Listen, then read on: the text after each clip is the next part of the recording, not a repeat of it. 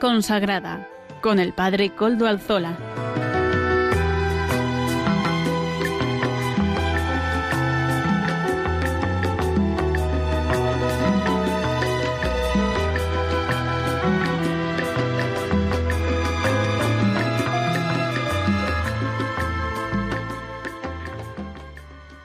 Buenas tardes, hermanos, amigos y oyentes. Hoy es jueves y son las cinco de la tarde, una hora menos en las Islas Canarias, en concreto las cinco y un minuto en mi reloj.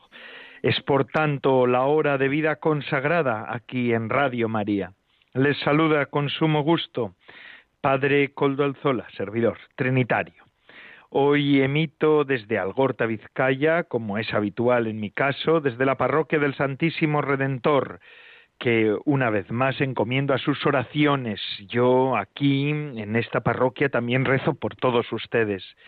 Y además, como ya es conocido para los oyentes habituales del programa, nos encomendamos al inicio del mismo al Beato Domingo Iturrate, cuyas, cuyos restos nosotros custodiamos, cuyas reliquias custodiamos en nuestro templo parroquial. Es por tanto nuestro patrono y protector en este programa. Saludo también a quienes nos están ayudando en el control en Madrid. Hoy, Germán, gracias a su servicio por ayudarnos a emitir y por su buen hacer. Ahí en el silencio y en, el silencio y detrás de las de las de todos los medios él está haciendo su trabajo. Gracias.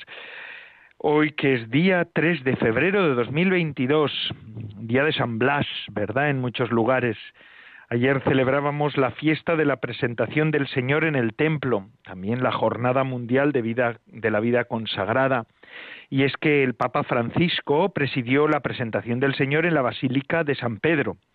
Es el día, como hemos dicho, que la vida consagrada pues celebra su día en la vida religiosa y las celebraciones comienzan de un modo muy evocador, con una procesión de velas. En la misa participaron en esa misa centenares de religiosos y el Papa les dedicó a ellos la homilía para sugerirles algunos puntos sobre los que teníamos que reflexionar nosotros los religiosos. A veces corremos el riesgo, decía Francisco, de concebir nuestra vocación en términos de resultados, de metas y de éxito. Nos movemos en busca de espacios, de notoriedad, de números. Esto es una tentación. El Espíritu, en cambio, no nos pide esto. Desea que cultivemos la fidelidad cotidiana y que seamos dóciles a las pequeñas cosas que nos han sido confiadas. Las pequeñas cosas esas tentaciones de los números. Pidió también a los hombres y mujeres que reflexionaran sobre su visión de la vida consagrada, que la sociedad a veces puede, a veces puede juzgarla como inútil. El mundo, decía Francisco, la ve muchas veces como un desperdicio. Pero mira, ese chico tan guapo se hizo monje, decía el Papa, esa chica tan guapa se hizo religiosa, pero qué desperdicio si fuera feo o fea, pero no, son guapos, qué desperdicio, decía el Papa. Así pensamos, quizá. Lo vemos como una realidad del pasado, algo inútil, pero nosotros, comunidad cristiana, religiosas y religiosos, ¿qué vemos? Recordamos que el Papa es también religioso. En la liturgia hubo momentos muy simbólicos de unidad, porque junto al Papa celebró la misa también el patriarca católico de Cilicia de los armenios, Rafael Bedros XXI Minasian. El patriarca fue elegido por el sínodo de su circunscripción y es posible que el Papa los reconozca durante una celebración litúrgica que ambos celebren juntos. Además, hablando de, del patriarca, hoy también nos acordamos del pueblo armenio, porque además hoy San Blas es obispo de Sebaste, Armenia.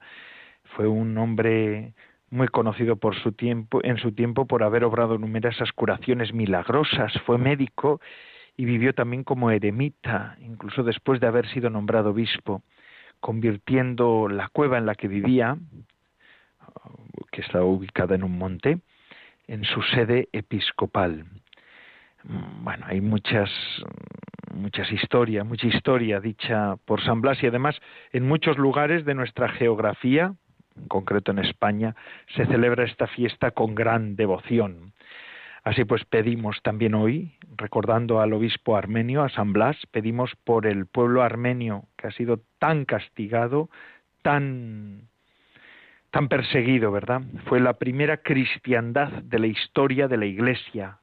Cristiandad que quiere decir que fue el primer pueblo que en bloque, digamos así, o enteramente se convierte a la fe cristiana, a la fe de Jesucristo.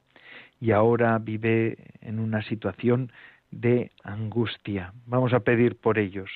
San Blas intercede por tu pueblo, que ha sido tan castigado por la historia reciente. Y sin más dilación paso a presentar a los contenidos del día de hoy. Hoy contaremos con la participación de Monseñor Don Manuel Herrero, obispo de Palencia y miembro de la Comisión Episcopal de Vida Consagrada de la Conferencia Episcopal Española. También Amaro Villanueva nos presentará, como todas las semanas, el espacio Música para Evangelizar. Hoy la entrevista la haremos a Vicenta Estellés, que es miembro, ella es miembro de un instituto de secular. Esta entrevista es con ocasión de la Jornada Mundial de la Vida Consagrada que ayer celebrábamos. En la formación contaremos con, con el buen hacer del padre Antonio Bellella, claretiano del Instituto Teológico de Vida Consagrada de Madrid. Y además, pues te contaremos con el detalle de la hermana Silvia Rozas, de las Hijas de Jesús y directora de la revista Eclesia.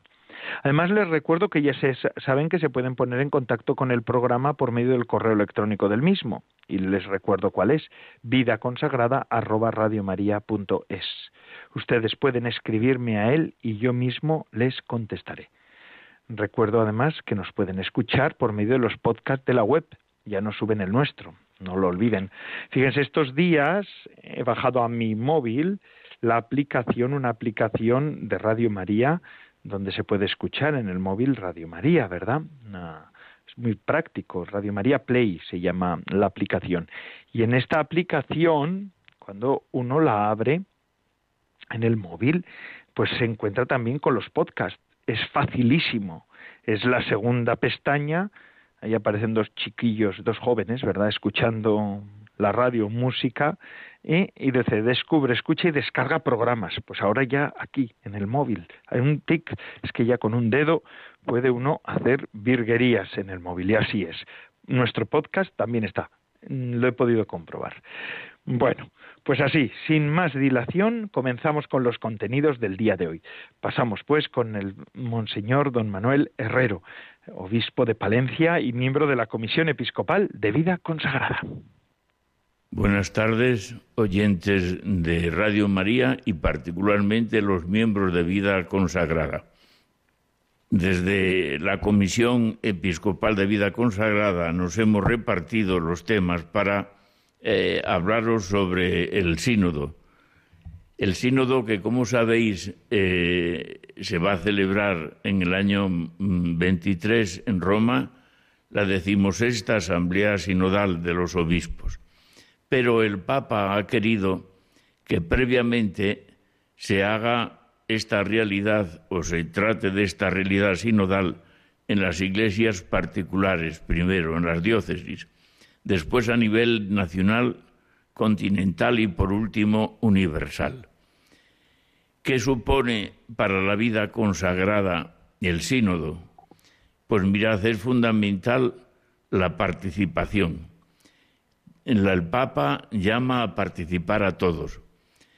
Comenzó en Roma él el 10 o el 9, no me acuerdo, el día de octubre del año pasado, y en las diócesis el día 17 o en torno al 17 de octubre también. Pero se trata de eh, la participación de todos. Tiene, el tema es por una iglesia sinodal y tres temas, comunión, participación y misión. Y aquí también tenemos que estar todos los miembros de la vida consagrada. ¿Por qué? sencillamente porque eh, pertenecemos a la Iglesia, no somos algo aparte de la Iglesia universal. El Concilio Vaticano II eh, sobre todo en la Constitución Lumen Gentium, presenta a la Iglesia como el pueblo que ha nacido del amor del Padre, del Hijo y del Espíritu. Ese pueblo de Dios que al que el Papa llama pueblo fiel, santo pueblo fiel de Dios, pertenecemos también los, los religiosos, los consagrados. ¿En virtud de qué? Del bautismo.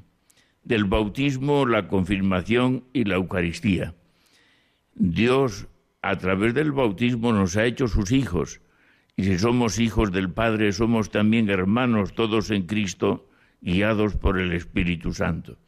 Por tanto, tenemos que caminar unidos dentro de la Iglesia sinodal. De hecho, la palabra sínodo significa caminar juntos, y eso es lo que tenemos que hacer. Y eso es también lo que eh, ayer, día 2, se ha celebrado en la mayoría de las diócesis, el Día de la Vida Consagrada, bajo el lema Caminando juntos. Caminar juntos es propio de la Iglesia. Somos convocados a seguir al Señor, pero no solo individualmente, sino comunitariamente. Él tuvo un grupo de discípulos, no uno solo eh, aparte de los demás, sino como una familia llamó a todos y llama también hoy a todos a participar. ¿Cómo? Pues puede haber diversas formas de participación eh, en la propia comunidad o congregación o integrados en la, en la diócesis, en la iglesia particular son complementarias, no son exclusivas. ¿Y de qué se trata? El objetivo que tiene el sínodo es abrirnos al futuro y escuchar al Espíritu Santo y lo que Él nos diga. ¿Para qué? Pues por lógicamente para ser no otra iglesia, sino la iglesia de Jesucristo de otra manera, como la demandan el Espíritu Santo y también la sociedad actual. De hecho, no lo podemos olvidar. Se nos pide que participemos todos y que comencemos por escuchar al Espíritu Santo.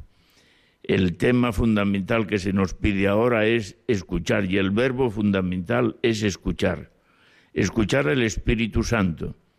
Eh, en el Apocalipsis sale como cada iglesia de las siete primeras son invitadas a escuchar lo que el Espíritu diga a las iglesias. Pues eso es lo que tenemos que hacer. Es lo que hizo el, Concilio Vaticano II y es lo que tenemos que hacer hoy también en esta situación después de 50 años largos de, del Concilio Vaticano II. Escuchar qué quiere de nosotros hoy el Espíritu Santo. Pero ¿cómo habla el Espíritu Santo? Pues mirad, se nos comunica de muchas maneras porque el Espíritu lo llena todo. Si lo sabemos a escuchar con los oídos del corazón y de la fe y del amor.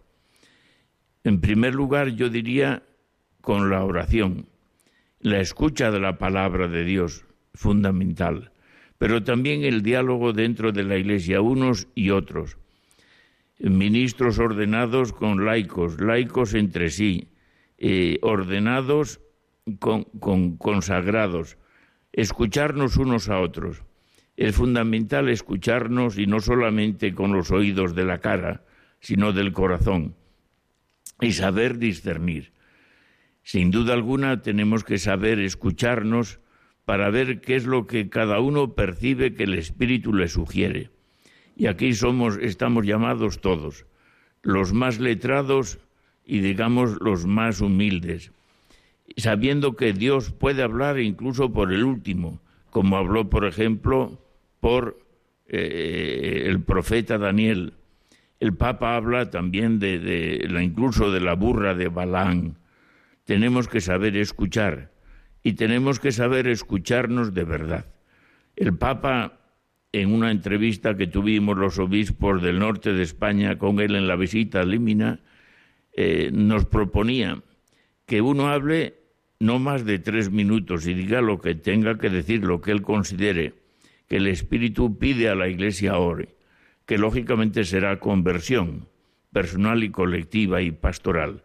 Pero en segundo lugar, decía él, tres minutos de silencio, porque a veces en la tarea de escuchar Estamos escuchando, pero ya estamos preparando la respuesta y no dejamos que la verdad del otro cale en nosotros y la percibamos en plenitud. Por eso lo primero es escuchar, después dialogar unos y otros, y dialogar con todos, creyentes, no creyentes, alejados, eh, personas ateas, y por último discernir. El discernimiento es sencillamente ver eso, todo lo que digamos a la luz del Espíritu Santo, descubrir que es un evento del Espíritu. Pues nada más que colaboremos todos y nos unamos a este proyecto de una iglesia sinodal que quiere vivir la comunión, la participación y la misión bajo la guía del Espíritu Santo y hoy, en la situación presente de la sociedad.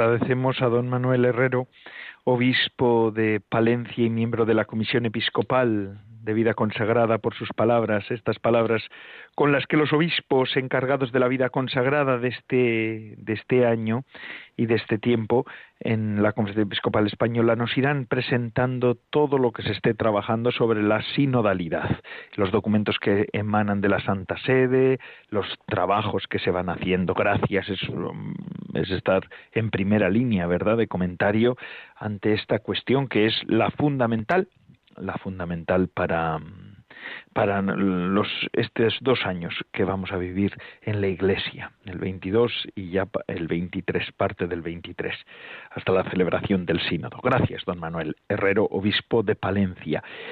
Y esto, gracias, el programa de vida consagrada agradece también a Radio María que le dé este espacio, porque es un tiempo dedicado a las cuestiones de la vida consagrada en general cuestiones que en otros programas también se pueden tratar, pero en este se tratan ex profeso. Pues gracias, Radio María, por esto. Y Radio María es el empeño de tantos, no solamente de unos pocos que hablamos, de unos pocos que trabajan, que sé que son muy poquitos, sino es el empeño de tantísimos, quienes colaboran tanto con su trabajo, con su oración y también económicamente. Gracias a todos por ser el alma de Radio María.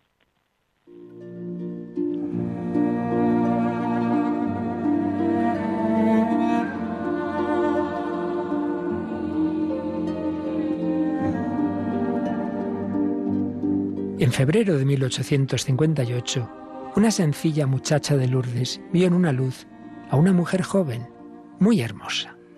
La mujer le habló con dulzura y bondad y le encargó transmitir algunos mensajes sobre la oración, penitencia y conversión. De esta manera, la vida de Bernadette Subirú, llena de miseria, enfermedad e incomprensión, recibió la luz del cielo a través de la señora, que finalmente le dijo, Yo soy la Inmaculada Concepción.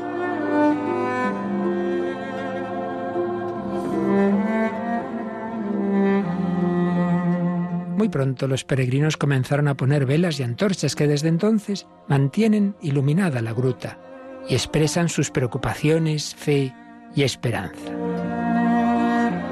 Radio María quiere colaborar a difundir el mensaje de conversión que la Virgen recordó a la humanidad, así como presentar ante ella los corazones de todos sus oyentes.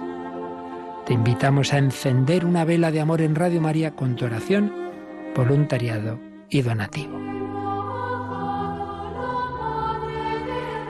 Puedes informarte de cómo colaborar llamando al 91 822 8010 o a través de nuestra página web radiomaria.es. Radio María, la fuerza de la esperanza.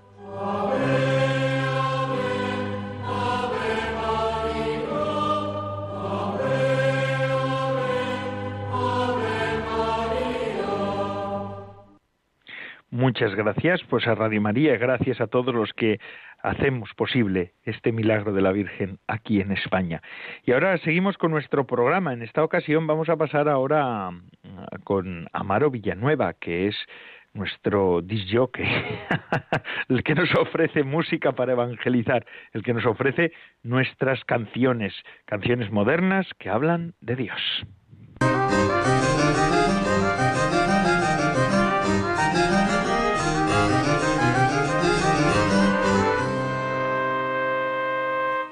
Buenas tardes, Padre Coldo, y buenas tardes a todos los oyentes de Radio María.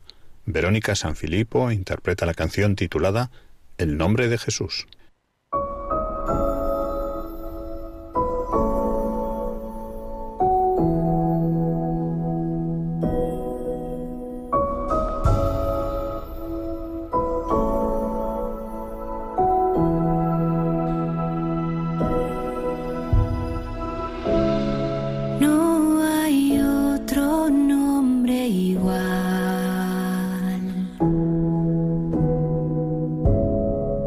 el poder y la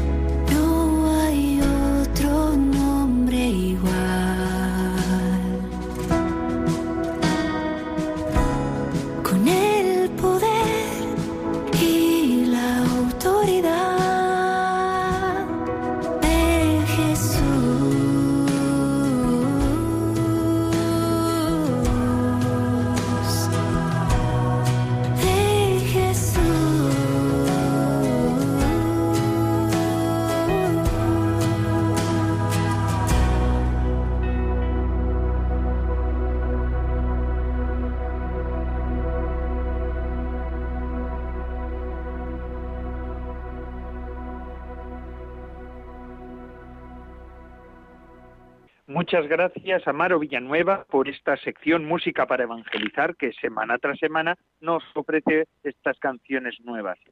Gracias, Amaro. Y como les decía al comienzo, hoy contamos con una invitada en la entrevista, en la sección de entrevista. Ella es Vicenta Estellés Marqués. Es miembro del Instituto Secular Obreras de la Cruz, esta valenciana Carpesa. Carpesa es un pueblo de Valencia, una pedanía de Valencia. Saludamos a todos los oyentes de, esa, de ese lugar, Carpesa. Buenas tardes, Vicenta, ¿qué tal estamos? Buenas tardes, eh, Padre Colbo. Eh, muchas gracias por invitarme a participar en el programa semanal que, diriges sobre la vida consagrada. Y sobre todo me alegra mucho eh, que sea en torno al Día de la Vida Consagrada que celebramos ayer, todos los consagrados.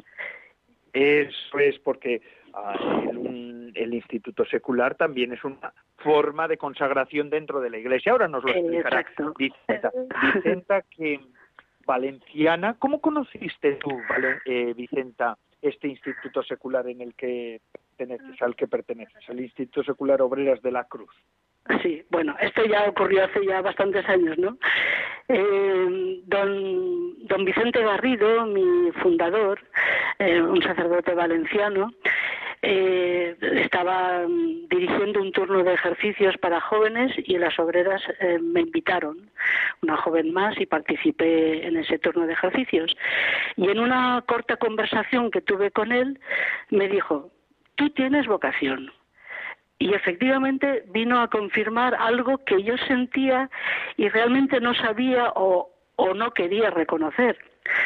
Yo en ese momento desconocía lo que era un instituto secular pero veía en las obreras a quienes conocía pues algo diferente y algo diferente que me atraía no pues su estilo y su modo de estar y de vivir entre la gente su sencillez y acogida su alegría su pasión por dar a conocer el evangelio y ayudar a los jóvenes a vivirlo.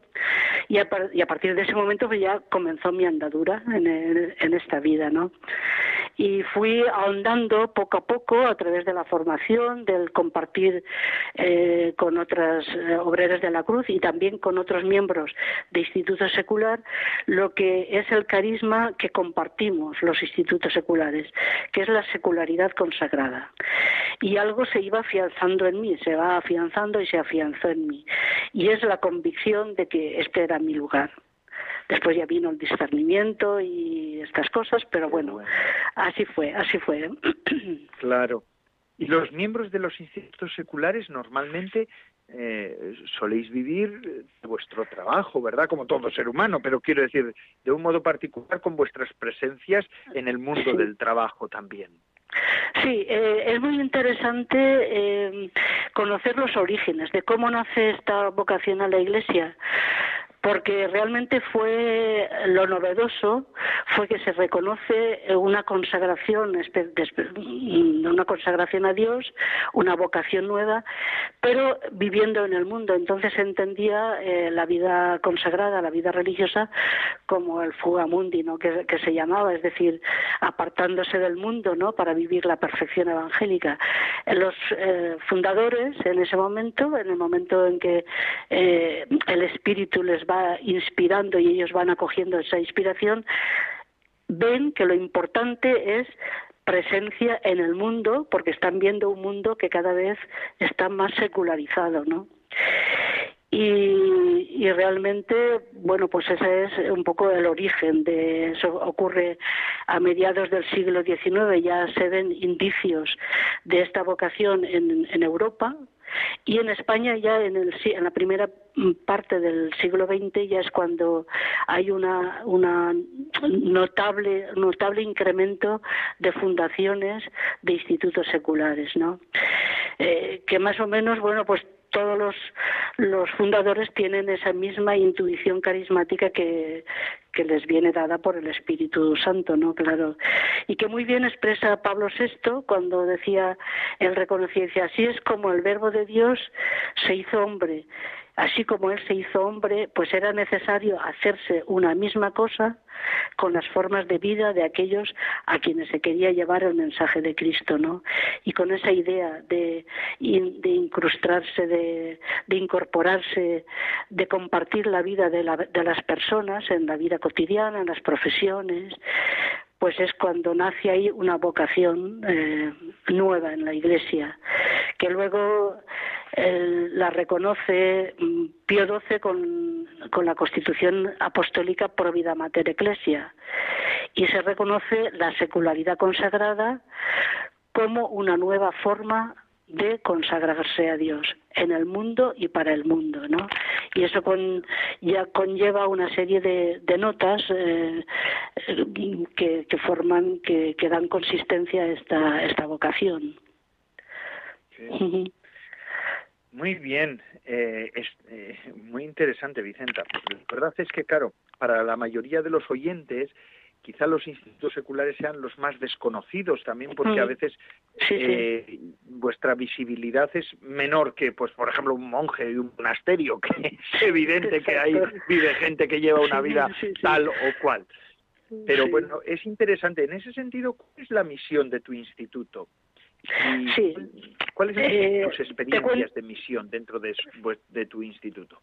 Sí, eh, mira, en, primero nuestra espiritualidad, mi instituto, eh, asume como espiritualidad dos páginas del, Evangelio, donde nosotras eh, nos eh, contemplamos, eh, bebemos como fuente de, nuestra espiritualidad es Nazaret y, Cristo crucificado, que es un poco lo que vivió también el fundador. Nazaret, pues Nazaret como el lugar de la vida cotidiana de Jesús. Eh, Cristo crucificado donde en la cruz descubrimos el poder irresistible del amor de Dios bajo la forma desconcertante de la debilidad. Es decir, nuestro fundador miró al crucificado y miró a los crucificados de su época. Era mm, durante la guerra civil, antes ya de la guerra civil, él ya estaba acompañando a mujeres. Eh, de aquí de Valencia, de grupo de trabajadoras, de profesionales de, de aquí, y él ve descubre que hay un, movimiento de secularización en la Iglesia muy importante. Entonces, lo que él va cultivando en nosotras es esa vida de Nazaret, es decir, esa vida cotidiana, eh, también reconociendo que Dios es el Dios increíblemente cercano, que se hace hombre como uno de tantos, y eh, contemplando al Cristo crucificado que eh, es fuente de reconciliación y nosotros tenemos una de las notas de nuestras constituciones es hacer de nuestra vida una entrega continua al servicio de la reconciliación y también contemplar a María al pie de la cruz junto con los crucificados de este mundo, ¿no? Entonces, eh, la misión, la misión que nos encarga la Iglesia, el apostolado social obrero, acciones importantes o fundamentales la promoción humana, laboral, espiritual y apostólica de la mujer, que en esos, en esos momentos era súper importante. Después el fomento y desarrollo de los ejercicios espirituales y acciones complementarias que sean instrumentos de transformación espiritual y luego la evangelización de la clase media y trabajadora en el ámbito rural y en los barrios de las ciudades. Bien, eso sería un poco lo que... Y en este momento de la historia, eh, Vicenta, lo digo también para que los oyentes que no te conocen, porque no te pueden conocer, no nos conocen, ¿verdad? Ha sido directora del instituto, sí. ha sido también presidenta del CEDIS, CEDIS la, eh, la asociación o la organización que agrupa, la conferencia que agrupa todos los institutos seculares. Eh, bueno, pues desde tu posición, desde tu experiencia, desde tus, tu, tu, experiencia acumulada, ¿verdad? Después de esos servicios que has tenido que hacer, mm, ¿cuáles son los retos y promesas de futuro que percibes en este momento de la historia, sí. de la Iglesia eh, y del mundo? Sí, mira, en estos momentos yo entiendo eh, bueno, en primer lugar hay que reconocer, y esa es la, firme convicción de todos los creyentes, es que toda vocación es obra del Espíritu. Es verdad que estamos en un momento de reducción. Yo creo que es una experiencia que compartimos en la mayoría de, institutos de vida consagrada. Pero eh, nos, nos anima y nos refuerza en la propia vocación saber que es el Espíritu el que obra eh, en el mundo y despierta en el mundo vocaciones. Entonces, ¿cuáles son, ¿cuáles son los desafíos ante el mundo actual que yo creo que los institutos seculares, por su identidad, pueden y dan respuesta, ¿no? Primero, mira, en un mundo obsesionado por el espectáculo y la ostentación, como el que estamos viviendo, a nosotros se nos propone, y esas son las imágenes que la Iglesia utiliza cuando nos define, cuando nos aprueba como institutos seculares, es ser como la sal, como el fermento, que no se ve, pero da sabor a la vida cotidiana. Después, en un mundo que descarta a los débiles, y en esto hace mucha insistencia el Papa Francisco, donde especialmente se discrimina a la mujer, pues nosotras caminamos con ellos y desde nuestros compromisos profesionales trabajamos para recuperar su dignidad perdida. También eh, estamos viendo cómo en muchos sitios y en muchos ámbitos se rechaza al diferente. Eh, nosotras proponemos acoger la diversidad como don de Dios, porque es un, es, eso forma parte de la identidad propia de los institutos seculares. Es decir, la, diversidad en el propio instituto, en formas de, de, vivir incluso, ¿no? Unas vivimos en grupo fraterno, otras solas, o unas tenemos obras propias, otras no las tienen. Es decir, diversidad de formas, diversidad incluso entre los institutos pero compartimos lo que nos une es el carisma de la secularidad consagrada. Luego, esa diversidad siempre está en función de la misión, en función de la presencia eh, apostólica en, un, sitio determinado, ¿no? Porque la idea es que el, el Evangelio llegue a todos los rincones de, la sociedad. Y precisamente esa diversidad está para eso, es decir, se concibe como el, el móvil, la manera de, de, organizarnos, de, de, vivir, pues para que el Evangelio llegue a todos los rincones de, de la sociedad. Y no sé qué más. Interesantísimo, Vicenta, no, que no sabe qué más. Madre mía, nos ha puesto al día de una vocación que a veces puede resultar un poco desconocida para la mayoría de, para muchos, para muchos creyentes, ¿verdad? Porque quiera que no, pues la secularidad también lleva a eso, a la vida escondida, ¿verdad? En, en el espectáculo. Gracias por habernos atendido, por haber atendido esta llamada eh, en este, en estos días en los que estamos celebrando también la vida consagrada en sus múltiples facetas, en sus múltiples rostros, y uno de ellos es pues la los institutos seculares. Muchísimas gracias, Vicenta, por, por estar en nuestro programa. Gracias, gracias a vosotros por invitarme y por darme la oportunidad de, de decir, de contaros, de contar, de, de, testimoniar lo que es una vocación preciosa que, que vivimos con pasión. pues yo le pido en pues esta jornada. sí, dime. Con pasión la has contado también, así que gracias, porque eso también se transmite. ¿eh? Muchísimas gracias. Buenas tardes. Y ahora saludos a los a los oyentes de Radio María. Claro que sí. Claro que sí, gracias Vicenta. Y ahora vamos a continuar con nuestro programa. Vamos a hablar de otro tema y estamos un poco más lejos al momento de la fundación de los institutos escolares, pero vamos a continuar con el, curso de Historia de la Iglesia que nos ofrece el padre de Yeya.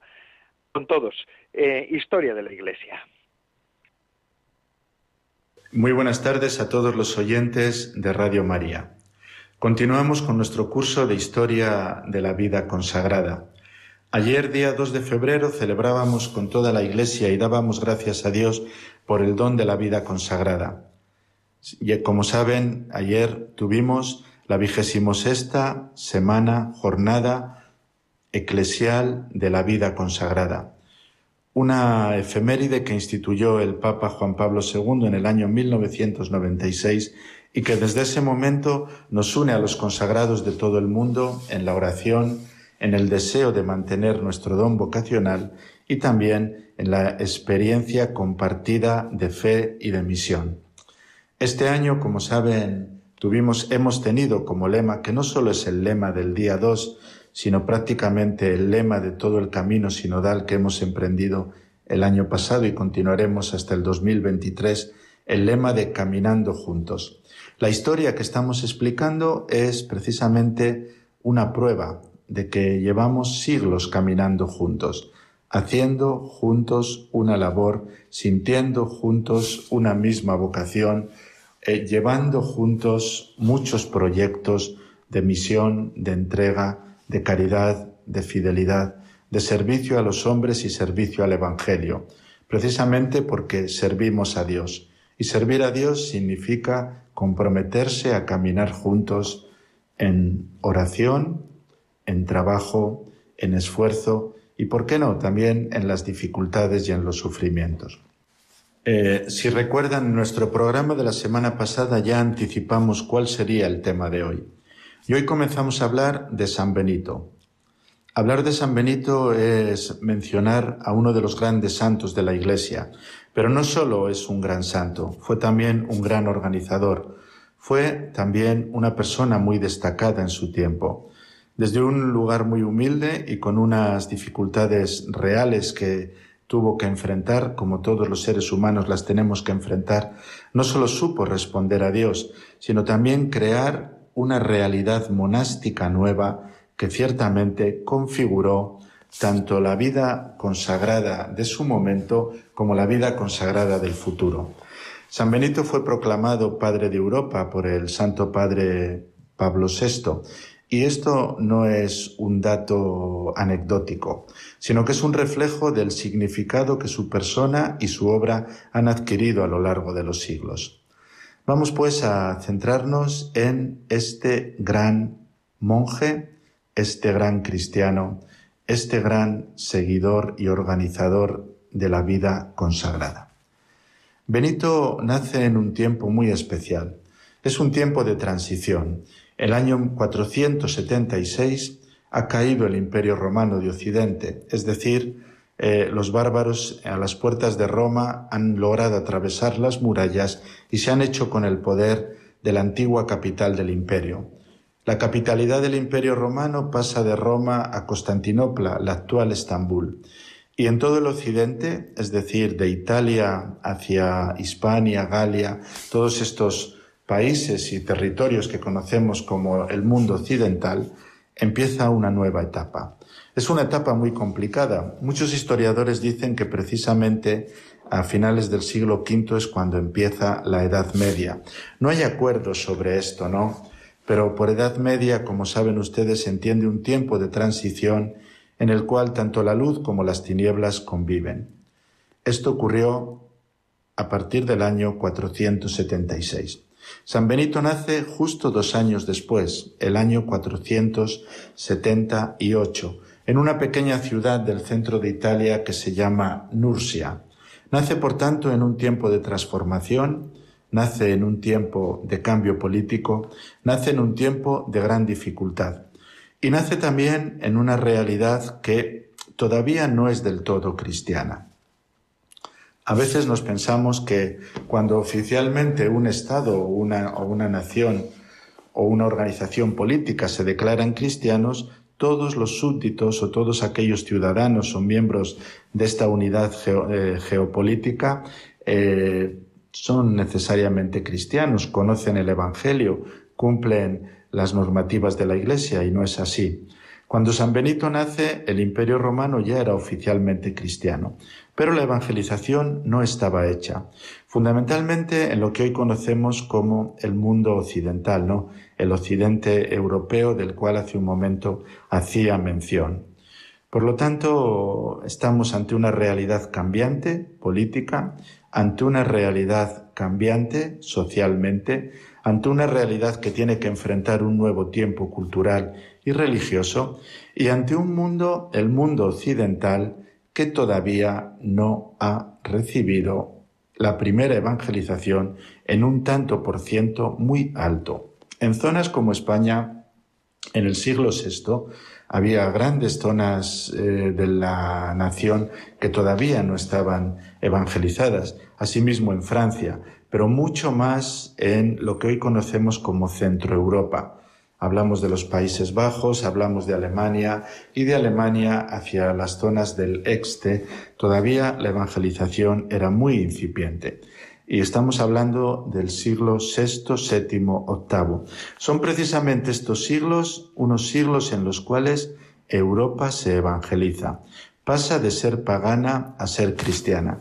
Y precisamente los monjes benedictinos, la propuesta de San Benito, la manera de actuar de este nuevo monacato tuvo un rol protagonista, tuvo un papel protagonista en esta evangelización.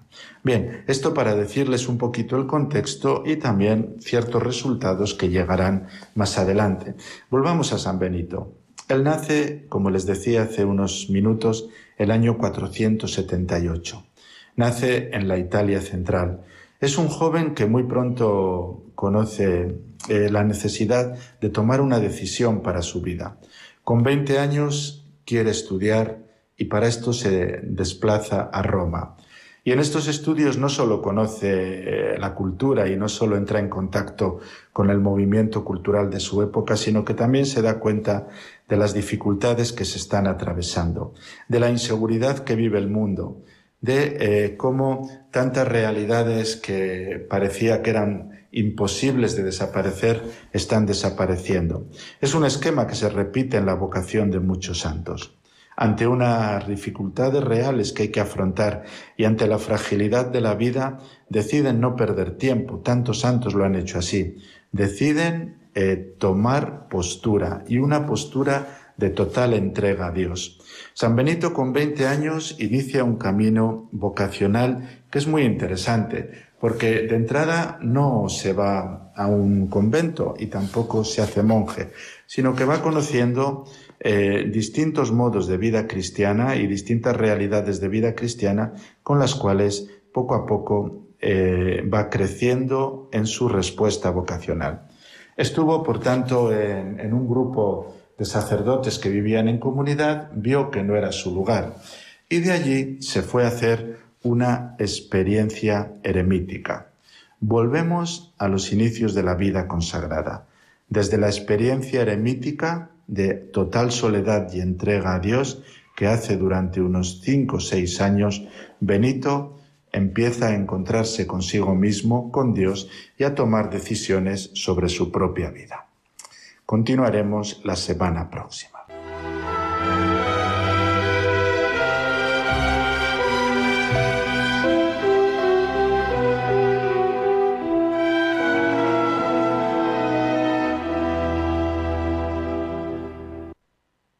Oh Dios, mi Dios, ¿por qué estoy tan mudo? Desearía gritarte y gritarte una y otra vez, pero tú Eres el innombrable e infinito. Todos los nombres que te damos no son tu nombre, Trinidad infinita, pero tu palabra es Jesús, y yo grito el nombre de tu Hijo, y vivo en el amor de su corazón, y creo que si Él lo quiere, dará respuesta a mi única oración, que pueda renunciar a todo y pertenecer por entero al Señor.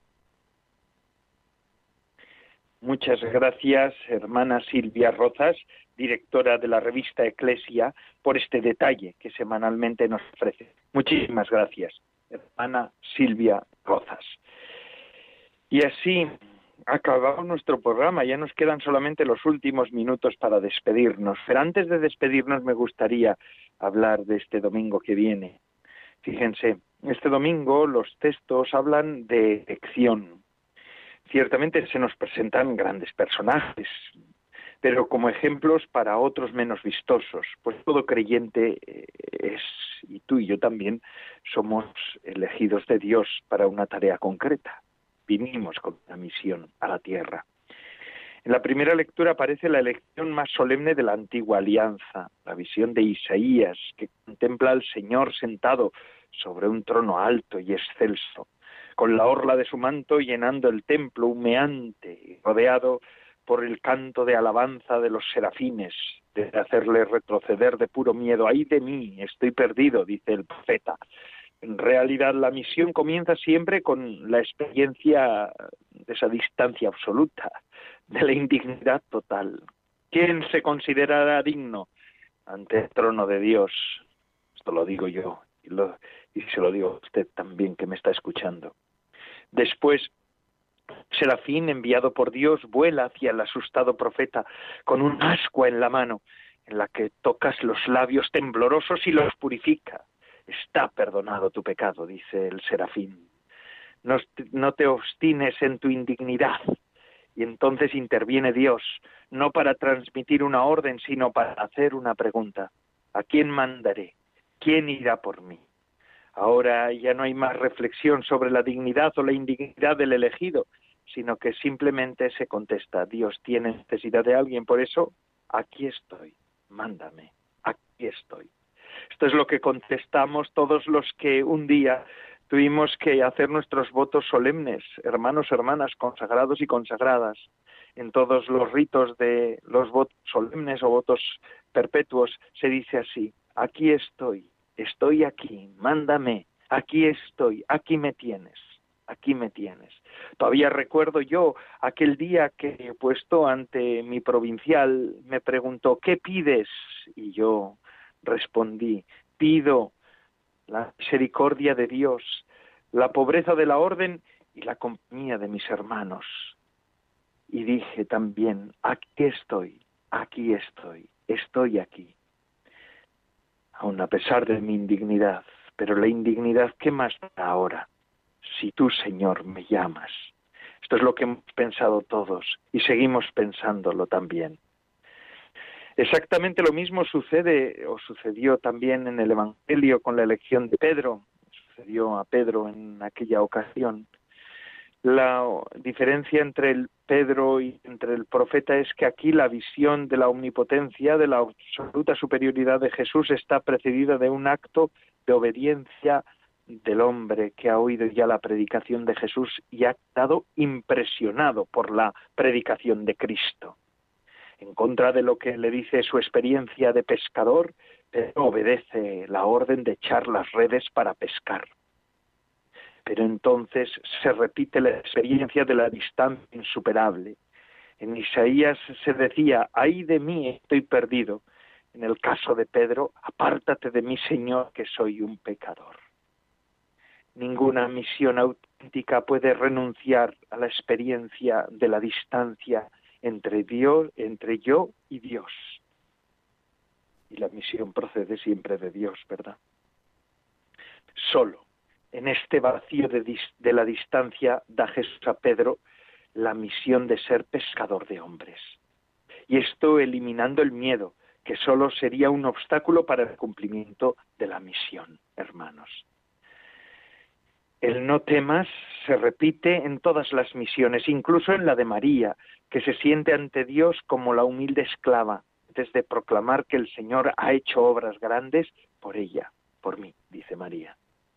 La misión de ser pescador de hombres es para Pedro tan desproporcionada con respecto a su yo que el miedo no tendría ya ningún sentido. Aquí solo cabe obedecer en silencio, obediencia. Ellos sacarán las barcas a tierra y dejándolo todo, lo siguieron a Jesús. Esta es la llamada de este domingo y esta es la llamada a todo consagrado y consagrada. La misión no sobrepasa hermanos y hermanas consagrados que me están escuchando en esta tarde, pero Dios nos ha llamado, Dios nos ha llamado. Y con esta invitación y con este, con este alivio también, confiados en la llamada de Dios, me despido en esta ocasión de nuevo se despide de todos ustedes, Padre Coldo Alzola Trinitario, también abrumado a veces por mi pecado, pero confiado en la llamada de Dios. Así por eso les digo, recen por mí, yo lo hago por ustedes. Hasta la semana que viene, si Dios lo quiere.